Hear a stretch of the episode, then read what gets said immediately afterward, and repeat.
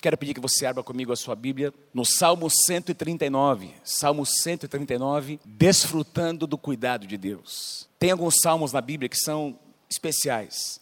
O Salmo 139 é um deles. Aliás, o salmista fala da onipotência de Deus, da onisciência de Deus, muitos dos seus atributos. Fala sobre a obra da criação, que nós fomos criados por Ele com um propósito, que Deus escreveu coisas ao nosso respeito. Mas é um salmo que fala sobre estarmos na Sua presença de maneira vulnerável para que Ele possa tocar, para que Ele possa ministrar. O livro de Salmos é muito especial, porque os salmos são compilação de cânticos, na verdade, que foram compostos, eu não sei se você sabe disso, ao longo de quase mil anos. O primeiro salmo foi escrito por Moisés, o Salmo 90, e o último salmo, se não me falha a memória, é o Salmo 137, que foi composto logo após os judeus saírem da Babilônia, quando eles estavam saindo da Babilônia para retornar para Jerusalém, e eles então cantam é, um salmo ao Senhor, se não me falha a memória, o Salmo 137. O livro de Salmos é o livro mais citado no Novo Testamento. Mais de 80 vezes alguém cita. Os escritores do Novo Testamento, os apóstolos, citam Jesus. Por exemplo, lá na cruz do Calvário, ele faz declarações, muitas das declarações que ele fez foram declaradas antes pelos salmistas. Portanto, os salmos também são proféticos. Nós encontramos muitos salmos messiânicos. São 150 salmos que falam sobre os sentimentos do homem, as lutas interiores, experiências humanas como as que nós passamos todos os dias e também até as incompreensões. A gente vai encontrar muitas vezes esses cantores que escreveram esses cânticos, os salmos, até questionando Deus no começo: Senhor, por que, que está acontecendo isso? Eu não compreendo por que, que os meus inimigos crescem tanto. O que, é que está acontecendo? Mas no final dos salmos eles voltavam a dizer: Mas eu confio em Ti, Senhor. Tem um salmo que diz, ele começa a falar dos inimigos que, tinham, que haviam crescido, até que ele entra na casa de Deus. Ele diz: Até que eu entrei no santuário do Senhor. E aí, quando ele diz que entra no santuário, diz que tudo muda. Quem é que crê comigo que quando nós entramos na casa de Deus, todas as coisas mudam? A nossa perspectiva muda, a nossa maneira de encarar os nossos dilemas, nossos desafios mudam, porque a casa de Deus, na casa de Deus, onde o povo de Deus se reúne, tem presença de Deus que toca, que ministra e que traz cura aos nossos corações. Então eu quero falar com vocês, compartilhar. Muitos desses salmos, desses 150 salmos, foram cantados no tabernáculo de Davi, alguns deles em épocas de avivamento de Israel. E muitos, muitas letras dos salmos, os historiadores dizem que na época da igreja do primeiro século, a igreja primitiva, muitos desses salmos eram musicalizados. E eles cantavam as palavras desses salmos assim como nós fazemos hoje. Nós temos muitos, muitas letras de cânticos que são baseadas em salmos, num desses salmos. Então, tem tudo a ver com adoração, com rendição ao Senhor. E eu quero compartilhar com vocês o que Davi declara. Davi escreveu quase metade dos salmos, 73 dos salmos, dos 150, quase metade deles foi escrito por Davi, e o salmo 139 é um deles. Ele diz assim: ele começa o salmo dizendo: Senhor, tu me sondas. Senhor, tu me sondas. Quero pedir que você repita comigo nessa noite: Senhor, tu sondas o meu coração. Tu me sondas, Senhor. Essa palavra sondar meus queridos, significa penetrar, examinar intimamente, sondar. Se a gente for observar, acho interessante, eu quero trabalhar, quero conversar com vocês sobre algumas expressões, algumas palavras, que a gente vai entender o significado no hebraico. Eu não vou citar as palavras no hebraico, mas o que provavelmente quem escreveu tentou expressar para nós, que às vezes a tradução em português não consegue expressar em toda a dimensão, é, com toda a amplitude o que essas palavras querem dizer. Por exemplo, a palavra sondar, que significa literalmente penetrar ou examinar intimamente para descobrir coisas que estão ocultas. A ideia que está por trás dessa palavra é a ideia de uma mina que está sendo explorada para que alguma riqueza, algum bem, alguma preciosidade seja encontrada ali. O que é que eles fazem numa mina? Eles recolhem muito material e esse material passa por exemplo, para uma separação. Ele é peneirado, ele é separado e as impurezas vão saindo. Quanto mais esse material é filtrado ou peneirado, mais as sujeiras saem e mais aparece o que tem valor. Essa é a ideia da palavra sondar. Quando a gente entra na presença de Deus, com sinceridade, meus queridos, Deus começa a fazer uma separação no nosso coração. Coisas que não agradam o coração dele começam a vir à luz para serem tratadas por Deus. Se nós permitimos tem cura. Isso não acontece porque Deus quer nos condenar, não acontece para trazer acusação sobre nós, acontece para trazer cura aos nossos corações. E se houver atitude correta de confessar, de reconhecer, nós saímos daquele lugar da presença de Deus curados e restaurados, porque a Sua presença é poderosa. Quando a gente começa a desfrutar da presença de Deus, nós temos aí a nossa sala de oração, muitos de vocês têm participado. É isso que acontece. A gente começa a ir para este lugar e a gente começa a se deleitar na presença do Senhor. A presença de Deus, de repente, é algo que nos agrada. É, só por estar ali já é algo prazeroso, mas quanto mais você permanece, mais como que Deus coloca um espelho e você começa a enxergar à luz da palavra de Deus coisas, áreas, situações que precisam ser mudadas e ajustadas. Então você confessa, você abre e Deus vai realmente sondando e penetrando, limpando os nossos corações. Salmo 19, versículo 2, Davi também escreve esse salmo, diz assim: Quem pode discernir os próprios erros? A tradução atualizada diz as suas próprias faltas. E aí ele responde: Senhor, absolve-me daquelas ou daqueles erros que eu desconheço ou que me são ocultos eu creio que você vai concordar comigo que tem coisas que nós muitas vezes fazemos que até nós nos admiramos. Você já se deu conta, às vezes, de ter feito ou dito alguma coisa, depois você pensou assim: puxa, isso aqui fui eu que fiz isso? Aquele negócio estava dentro de você e você nem sabia.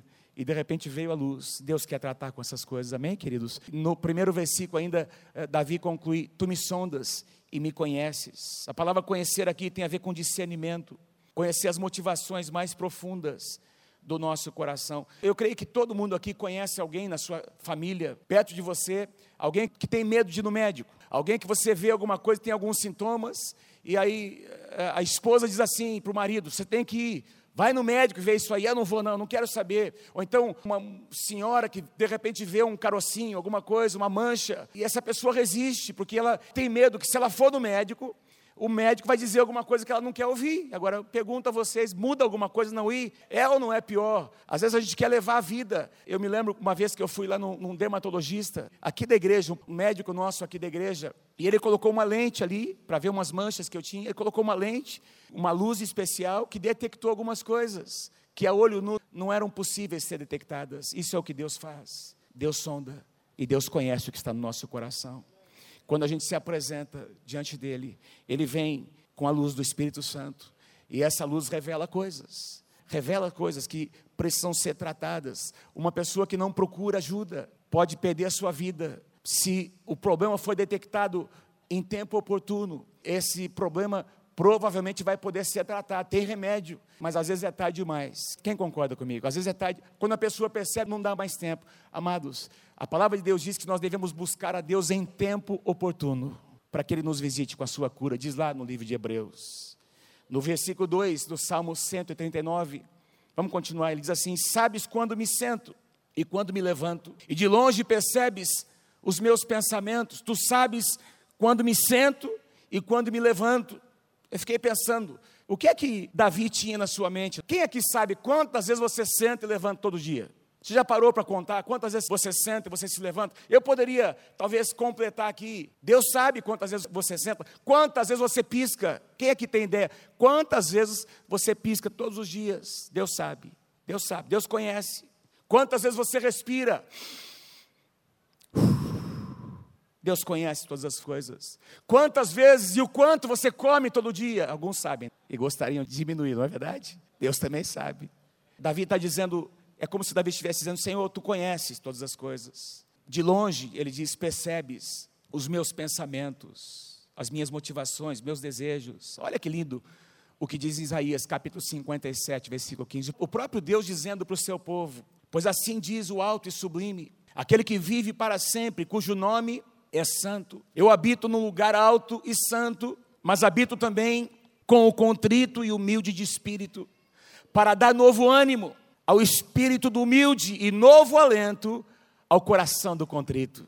Me lembro de uma das canções que o Claudinho compôs, um irmão que a maior parte de vocês não conhece, o marido da Lela, que faleceu já há muitos anos, um compositor de lindas canções. E uma das canções que Deus deu a ele há muitos anos atrás dizia mais ou menos assim: muito mais alto que as nuvens ele está, mas em meu coração faz morada. Jesus habita em nós. Está acima das nuvens. O nosso Deus é o Criador dos céus e da terra. Tem alguma coisa maior do que o nosso Deus? Nada é maior do que o nosso Deus. Ele está sentado no seu trono de glória, amém, amados? Cheio de poder e de majestade. Ele é o Criador dos céus e da terra. Mas esse Deus tão grande, amados, que domina as nações, que tem as nações, o equilíbrio das nações debaixo do seu domínio. Como diz lá em Gênesis, que não permite que o mar avance até os limites que ele mesmo estabeleceu. Esse Deus alto e sublime, grande, habita no coração de um homem, de uma mulher quebrantado na sua presença. Esse Deus tão, que tem um poder tão grande, amados, tem prazer em estar com aquele que é quebrantado e contrito de coração. E é por isso que pessoas que às vezes se quebrantavam, como aquela mulher que se lançou aos pés de Jesus, ela foi julgada pelas pessoas que estavam ao seu redor. Jesus estava na casa daquele homem, aquele fariseu, comendo, e entra uma mulher, ela traz um vaso de alabastro, ela quebra aquele vaso, ela derrama aquele precioso perfume nos pés do Senhor Jesus, em quebrantamento, em contrição de coração. E os religiosos julgam a atitude dela. Ela fez algo extravagante para o Senhor. Era o momento dela, ela sabia que talvez nunca mais, talvez teria a chance de se quebrantar diante do seu mestre, era a chance dela. E ela se lançou aos pés do Senhor Jesus, contrita, quebrantada, e Jesus reconheceu a sua atitude. O próprio Jesus disse: a história dessa mulher será contada em muitos lugares. E eu estou falando aqui, depois de mais de dois mil anos, a história de uma mulher que se quebrantou aos pés do Senhor Jesus. O nosso Deus é grande. Diga assim comigo: o meu Deus é muito grande. Faz assim, faz com a sua mão. O meu Deus é muito grande, maior do que todos os meus inimigos. Mas mesmo sendo tão grande, Ele habita aqui no coração de uma pessoa que tem quebrantamento e contrição. Ele tem prazer em estar neste lugar. Davi continua dizendo, versículo 3, na versão NVI: Sabes muito bem quando trabalho e quando descanso, e todos os meus caminhos te são bem conhecidos. A tradução atualizada, eu penso que é mais precisa do que a tradução NVI, pelo menos na primeira parte, diz assim: Tu esquadrinhas o meu andar e o meu deitar.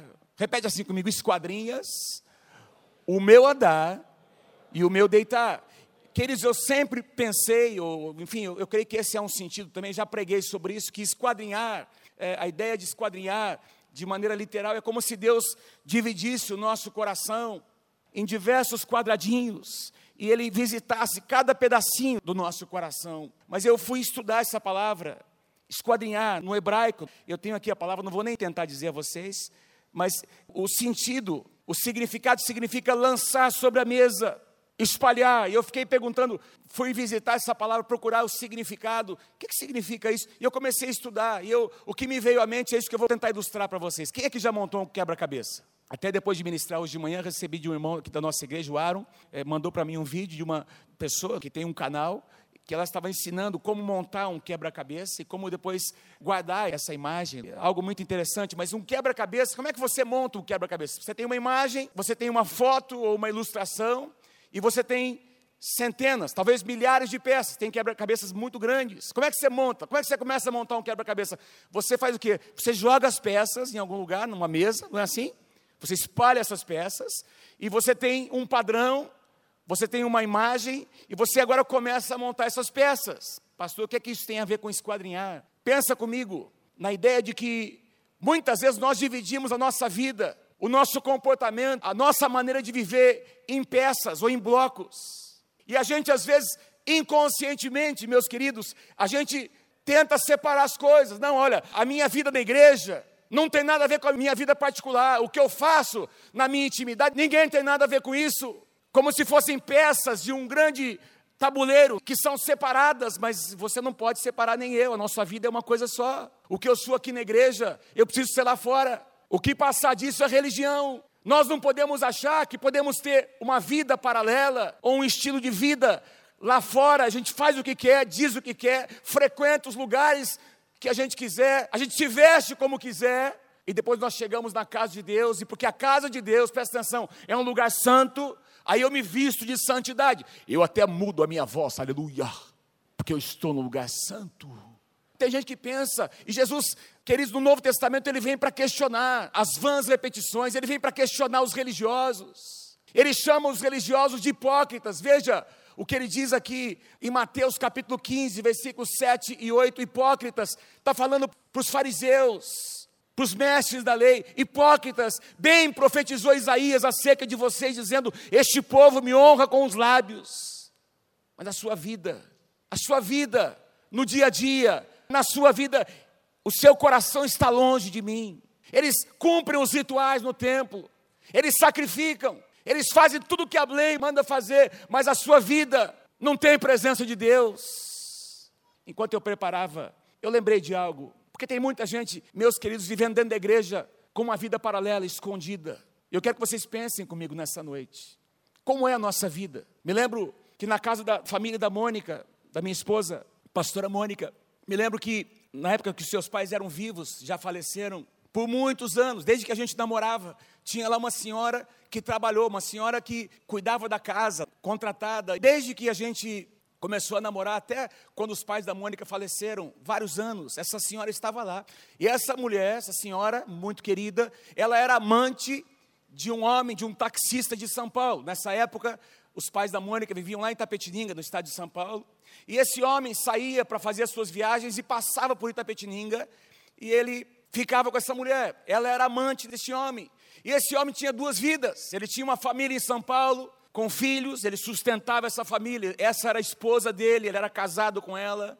Oficialmente, essa era a sua família. Mas, paralelamente, sem ninguém saber, como se fossem duas vidas, ele tinha uma outra mulher. Eu não me lembro, Mônica, se ele tinha também filhos com essa mulher, não me lembro, acho que não. Mas ele tinha essa vida com ela, ele era muito bom com ela, queridos. E ela dizia, me lembro da Mônica perguntar, mas, mas por que, que vocês fazem? Ele é muito bom para mim. Mas a família não sabia a família oficial não sabia dessa vida paralela que este homem, durante anos e anos, viveu e alimentou. O que, que isso tem a ver, pastor?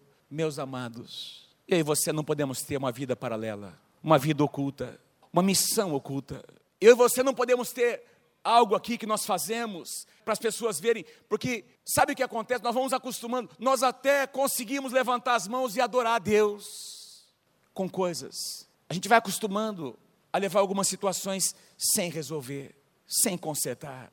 E eu gostaria que você, nessa noite, avaliasse o seu coração comigo. Que você respondesse para você mesmo algumas dessas perguntas. Existe algum prazer ilícito? Algum prazer secreto na sua vida particular? Tem alguma coisa que ninguém sabe? Pessoas que amam você e que precisariam saber da sua vida. Um dia você foi lá no altar e disse para sua esposa que você a honraria você disse para o seu marido que você o honraria por todos os dias da sua vida. Será que tem algumas coisas que o seu marido, a sua esposa, precisam ouvir você falar e abrir o seu coração? Será que você tem visitado algumas janelas? Hoje, a distância de imagens pornográficas é a distância de um dedo, do teclar de uma pecinha no computador. Antigamente, na minha adolescência, para você ter acesso a esse tipo de literatura que era, nem tinha, era proibido, tinha toda uma. Hoje, nós estamos lidando com casos aqui na igreja, com os nossos pastores, de crianças viciadas em pornografia, crianças de 9, 10 anos.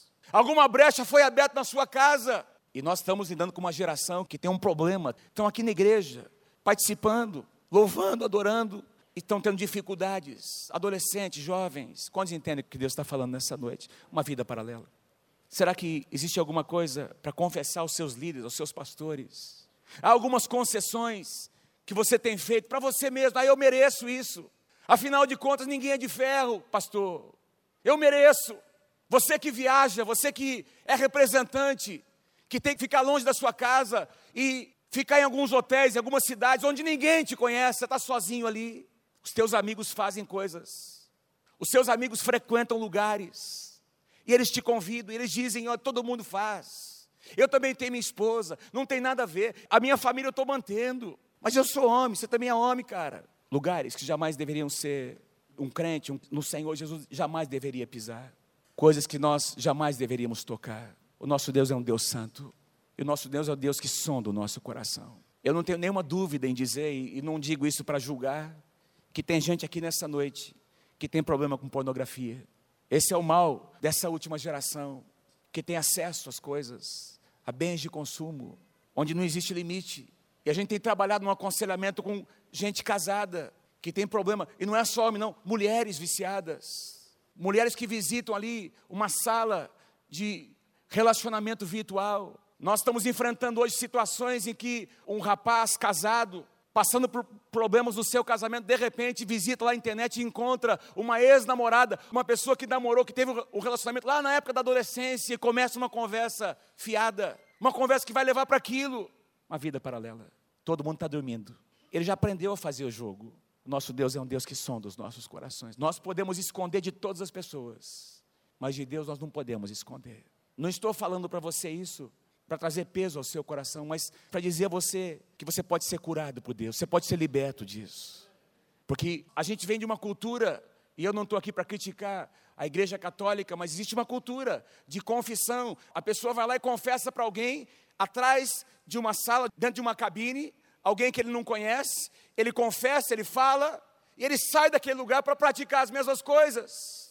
Ele passa na frente de uma igreja, de um templo, e a palavra de Deus diz que Deus, a presença de Deus não habita em templos feitos por mãos humanas, a presença de Deus não habita nesses tijolos, que é tão lindo esse lugar, ela habita no coração de um homem, de uma mulher de Deus. A presença de Deus está aqui porque nós estamos aqui. Não é um lugar que é santo, lugar se torna santo porque nós somos santos e nós carregamos a presença de Deus. Mas a pessoa passa em frente a um templo que é santo e ele faz um sinal religioso e sai e continua vivendo a sua vida religiosa, paralela.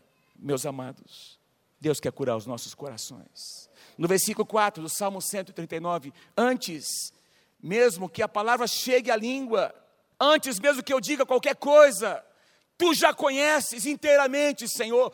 Queridos, Davi era um homem de oração, Davi era um adorador, Davi era um, um jovem que compunha canções. E eu creio que muitas canções ele compôs, e talvez tantas outras que nem estão registradas, que aconteceram no seu momento de oração, no seu lugar secreto, como algumas canções que Deus tem dado para os nossos músicos. Essa última canção aqui que nós cantamos, Deus deu para o Paulinho. Que linda canção. Paulinho, que Deus unja a tua vida, meu querido. Que Deus unja o teu coração, para que muitas composições como essa possam abençoar não essa casa, mas todo o Brasil, em nome do Senhor Jesus. Mas Davi diz, ele está falando sobre oração, queridos, oração, ele está dizendo: olha, antes que a palavra chegue, tu já sabe. O que eu e você vamos orar, Deus já conhece, mas Ele quer ouvir a nossa oração. Não é para informar Deus, não é para convencer, não é para dobrar o braço de Deus, é para entrar em parceria com Ele.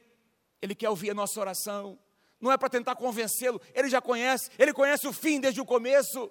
E Ele sabe que você chegou aqui hoje com algumas situações para vencer. Você que precisa ter uma porta aberta diante de você, Deus já está vendo o fim. Deus já sabe quando isso vai acontecer. Deus tem uma pessoa que vai preparar, abrir portas diante de você. Não é essa a questão, a questão é o nosso coração. É como nós nos achegamos. Tu já sabes, tu conheces, Senhor, inteiramente. Tu me secas por trás, pela frente e pões a tua mão sobre mim. Louvado seja o nome do Senhor. Você está debaixo do cuidado do Senhor. Diga isso para o seu irmão: você está debaixo do cuidado do Deus, Criador dos céus e da terra. Tu me secas, tal conhecimento, ele diz assim: tal conhecimento é maravilhoso demais, está além do meu alcance, além do que eu consiga entender.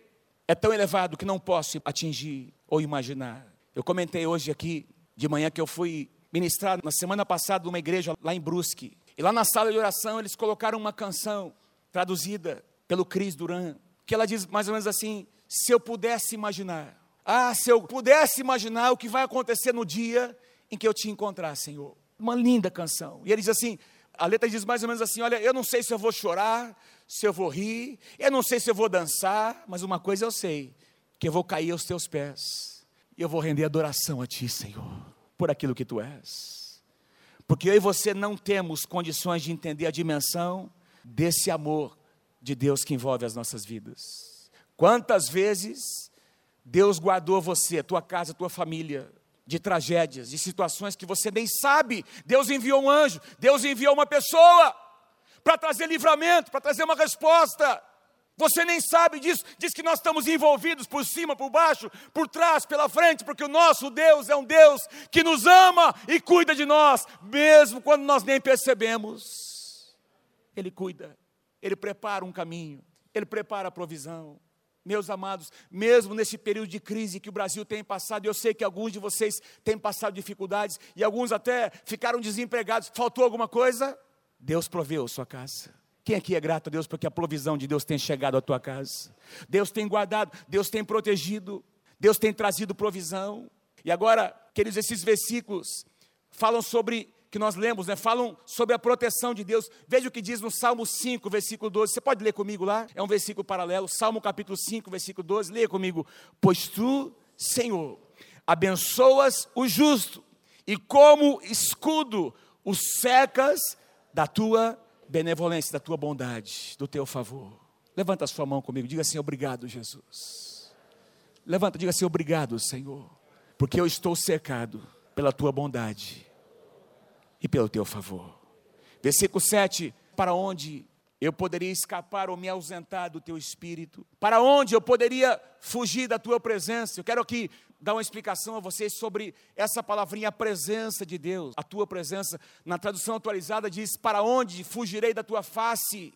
Presta atenção no que eu vou dizer. A presença de Deus na Bíblia, nós encontramos, quando se fala sobre a presença de Deus, nós podemos traduzir de duas maneiras. A presença de Deus que está em todo lugar. Deus é onipresente. Amém, queridos? Ele habita em todos os lugares. Ele tem o conhecimento total. Ele é onisciente de todas as coisas em todos os tempos. Deus tem o controle, Deus mantém o equilíbrio de tudo nas suas mãos. Ele está em todos os lugares, mas não é dessa presença genérica, no sentido ele está aqui, presente, está aqui na cidade de Londrina, em São Paulo, em Curitiba, Florianópolis, no Brasil, no mundo. Deus está orquestrando os acontecimentos, preparando a sua igreja para a segunda vinda. Tem uma presença de Deus que governa as nações. Mas não é disso. Eu creio que Davi está falando sobre uma presença que eu posso tocar. Existe a presença revelada do Senhor.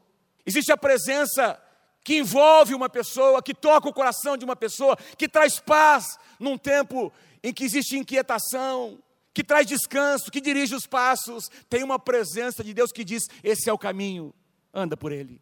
Tem uma presença que nós desfrutamos num culto como esse. Quem aqui foi muito ministrado pela presença de Deus? Não é algo genérico, é algo pessoal, que a gente pode quase tocar o que me chama a atenção é que essa palavrinha aqui, que nós encontramos, talvez na atualizada, é mais forte.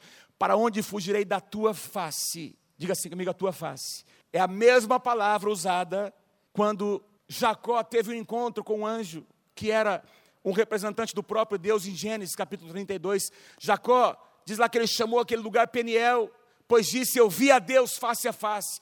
Esse face a face é a mesma palavra que Davi usa no Salmo 139. Eu vi a Deus face a face, eu tive um encontro com a Sua presença, todavia a minha vida foi poupada. O que, é que Jacó está dizendo? Olha, a presença de Deus poderia ter me fulminado, de tão grande que ela é, mas Deus, na Sua misericórdia, me permitiu tocar um pouquinho da Sua presença. Deuteronômio capítulo 34, versículo 10, diz assim sobre Moisés: Nunca mais se levantou em Israel profeta algum como Moisés, com quem o Senhor houvesse tratado como face a face ou face com face, esse toque da presença, essa presença de Deus que não é apenas alguma coisa que eu sei que existe lá longe, porque muita gente tem essa ideia de Deus, de um Deus distante, em algum lugar. Meus queridos, Deus está presente aqui agora, neste lugar, tocando e ministrando cada coração que está aqui presente, tentando ministrar cura ao nosso coração. Essa presença que faz diferença. É sobre isso que Davi está dizendo: para onde eu vou fugir da tua presença, Senhor? Da tua face. Versículo 8: Se eu subo aos céus, lá estás. E se eu fizer a minha cama na sepultura, tem uma tradução que diz: se eu fizer a minha cama lá embaixo, no próprio inferno, de uma maneira bem extrema, que é o que significa no, a palavra no hebraico, um lugar mais terrível, também lá tu estás. Se eu subir com as asas da alvorada e morar na extremidade do mar, mesmo ali, a tua mão direita, diga assim comigo, a tua mão direita Diga bem forte comigo: a tua mão direita me guiará e me susterá. Fala para o teu irmão assim: a mão direita de Deus vai guiar você. Guarde isso. Fala para o teu irmão assim: guarde isso. Diga assim: é a mão direita de Deus que vai sustentar você. Deixa eu só concluir, versículos 11 e 12. Olha o que ele diz: mesmo que eu dissesse que as trevas me encobrirão e a luz se tornará noite ao meu redor, eu verei que nem as trevas são escuras para ti. A noite brilhará como o dia, pois para ti as trevas simplesmente são luz. Foi o nosso Deus que disse no meio das trevas: haja luz. Mas eu quero voltar aqui nesse conceito da mão direita de Deus. Diz aqui, Davi disse assim: mesmo ali naquele lugar, a tua mão direita me guiará, a tua mão direita me sustentará. O que é que Davi quis dizer? O que, é que tem a ver a mão direita? O que é que significa isso, meus queridos? A mão direita de Deus. Deixa eu te mostrar o que o apóstolo Paulo diz em Romanos 8. Ele responde essa pergunta. Romanos 8, 34. Foi Cristo Jesus quem morreu. E digo mais. É como se Paulo estivesse dizendo, presta atenção no que eu vou dizer. Ele ressuscitou. E digo mais. Ele está à direita de Deus. E também intercede por nós. Eu e você somos guardados pela destra de Deus. Tem muitas passagens bíblicas que falam sobre a destra, a mão direita de Deus. Por quê? Porque na mão direita está o nosso Senhor Jesus Cristo, nosso intercessor. Intercedendo por mim e por você. Nesse momento, enquanto você está sentado participando deste culto, Jesus está intercedendo por você lá no trono de glória. Obrigado, Jesus. Quem nos separará do amor de Cristo? Tem alguém passando por tribulação?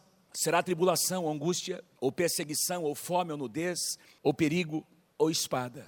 Pois eu estou convencido. Você pode ler comigo, queridos, esse versículo, versículos 38 e 39. Leia comigo bem forte. Pois estou convencido de que nem morte, nem vida, nem anjos, nem demônios, nem o presente, nem o futuro, nem quaisquer poderes, nem altura, nem profundidade, nem qualquer outra coisa na criação será capaz de nos separar do amor de Deus que está em Cristo Jesus, nosso Senhor. Nada, absolutamente nada, pode separar você do amor de Deus. Vamos voltar para o Salmo 139. Ele diz assim: Tu criaste o íntimo do meu ser e me teceste no ventre de minha mãe, e eu te louvo porque me fizeste de modo especial e admirável.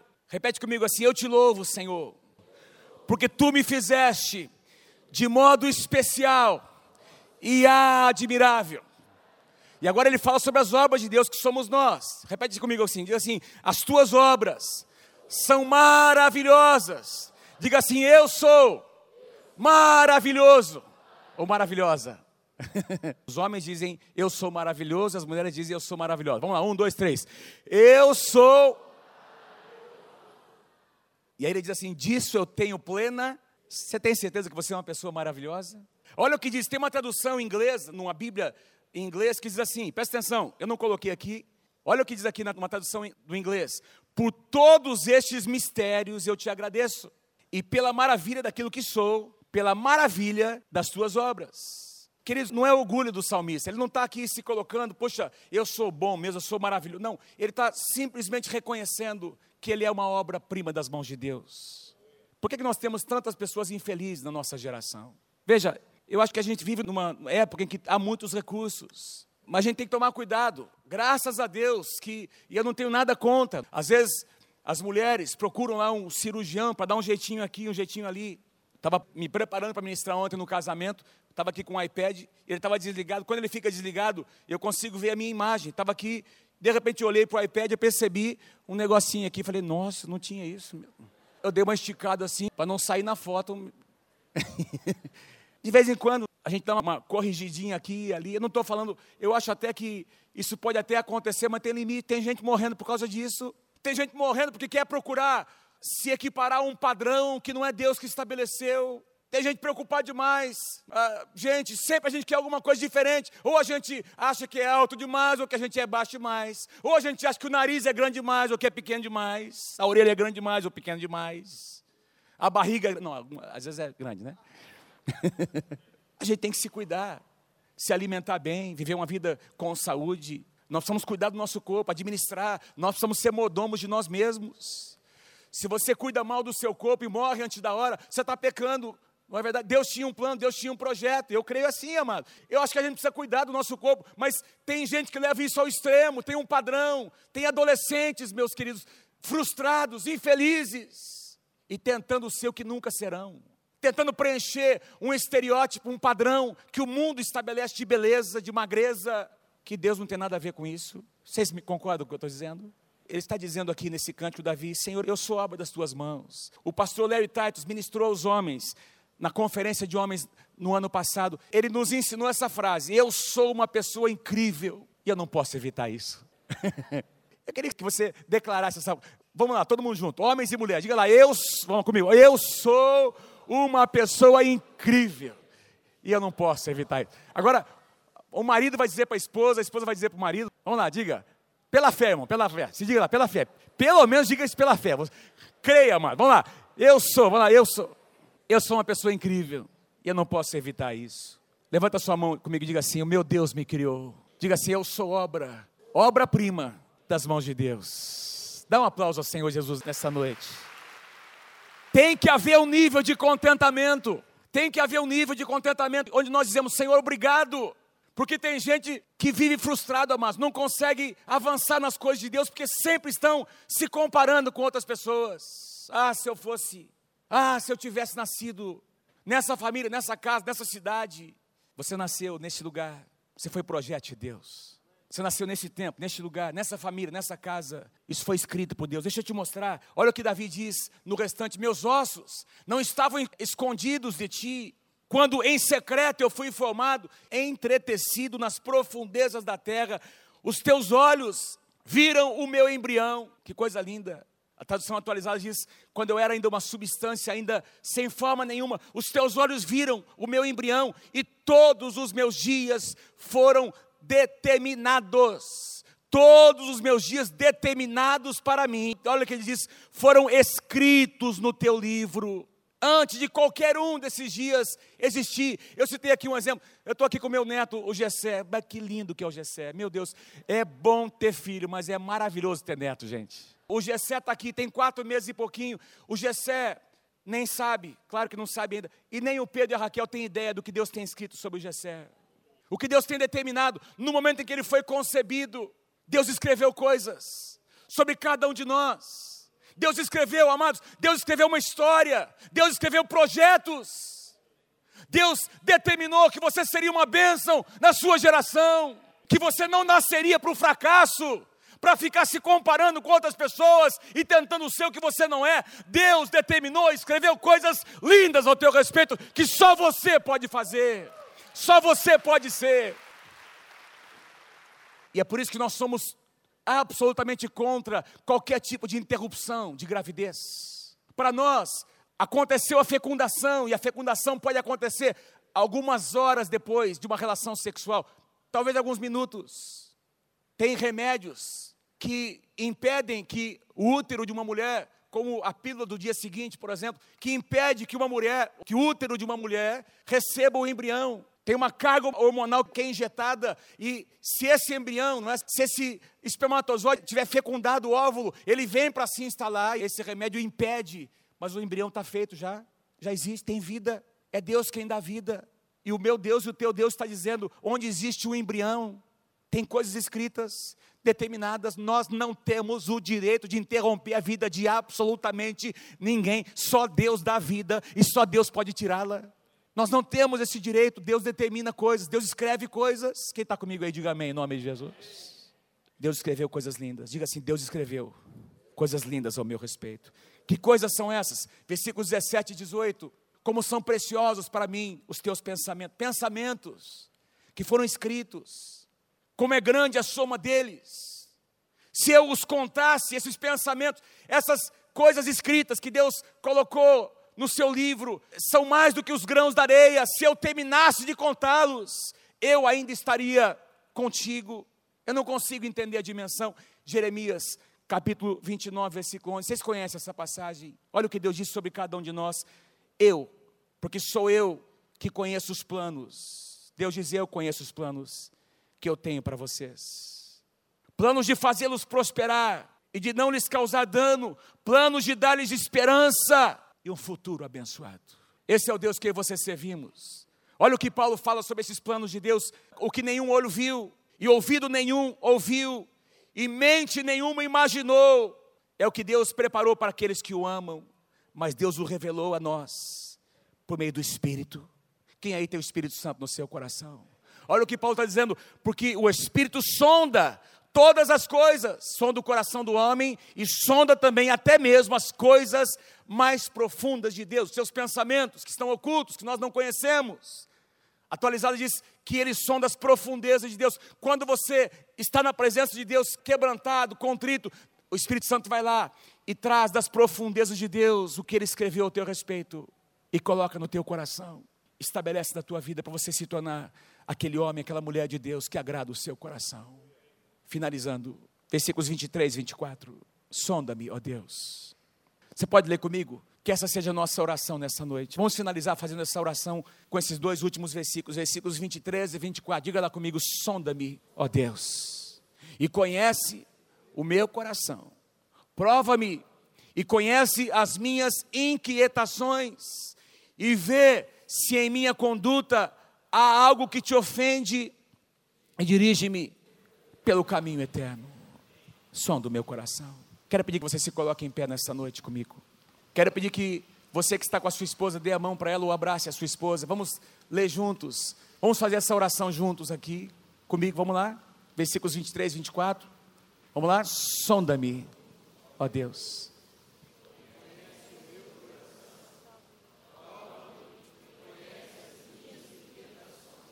E vê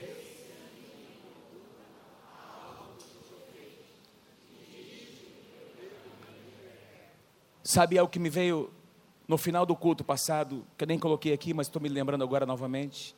Presta atenção no que eu vou dizer, eu quero encerrar com esse pensamento. No Salmo 139 que nós lemos agora, diz que quando houve a concepção do seu embrião, quando você foi concebido, Deus escreveu coisas no livro dele. Presta atenção, esse livro não é o livro da vida. O livro da vida é onde tem nomes daqueles que foram salvos, que aceitaram o Senhor Jesus como seu Senhor e o seu Salvador. Quem aqui já aceitou o Senhor Jesus como seu Senhor e o seu Salvador? Então o seu nome está escrito no livro da vida. Mas esse livro aqui não é o livro da vida, do Salmo 139. É um livro onde declarações proféticas são feitas, são escritas, pensamentos de Deus, desejos do Senhor, planos e projetos. Planos e projetos. No último livro de Apocalipse, Apocalipse capítulo 22, diz que Todos nós um dia estaremos diante do Cordeiro de Deus. E eu quero fazer aqui uma aplicação. Diz lá que livros serão abertos. Diga assim comigo: livros. Dá a entender que são dois livros. E eu quero sugerir a vocês uma aplicação que eu estou fazendo. Que existe um livro que Deus escreveu coisas, promessas, palavras proféticas, desejos de Deus registrados sobre a tua vida e a minha vida. Mas tem um outro livro que é a história que eu e você estamos escrevendo. E esses dois livros um dia serão comparados, porque a Bíblia diz que nós seremos avaliados pelas nossas escolhas, pelas nossas obras, e nós receberemos galadões diferentes, de acordo com as nossas escolhas. No meu entendimento, é como se houvesse um livro onde Deus escreveu coisas, e um outro livro onde nós escrevemos nossa história. E esses dois livros serão comparados: o que Deus planejou e o que nós fizemos, o que Deus projetou e as nossas escolhas. Eu e você estamos escrevendo uma história. E eu quero te exortar nessa noite no Senhor, que a nossa história possa ser escrita baseada no que Deus já determinou para nós. Deus já determinou para você e para mim. Que nós escolhamos fazer o que Deus quer que nós façamos que seja algo espontâneo, a gente desejar que a nossa história esteja muito parecida com aquilo que Deus determinou sobre nós. Quero te convidar a cantar essa canção, abrindo o seu coração. Não vou chamar ninguém aqui na frente nessa noite, mas eu quero te convidar a cantar essa canção. Nós vamos orar depois juntos. Antes de você sair, eu quero orar com você. Cante, louve o Senhor com essa canção.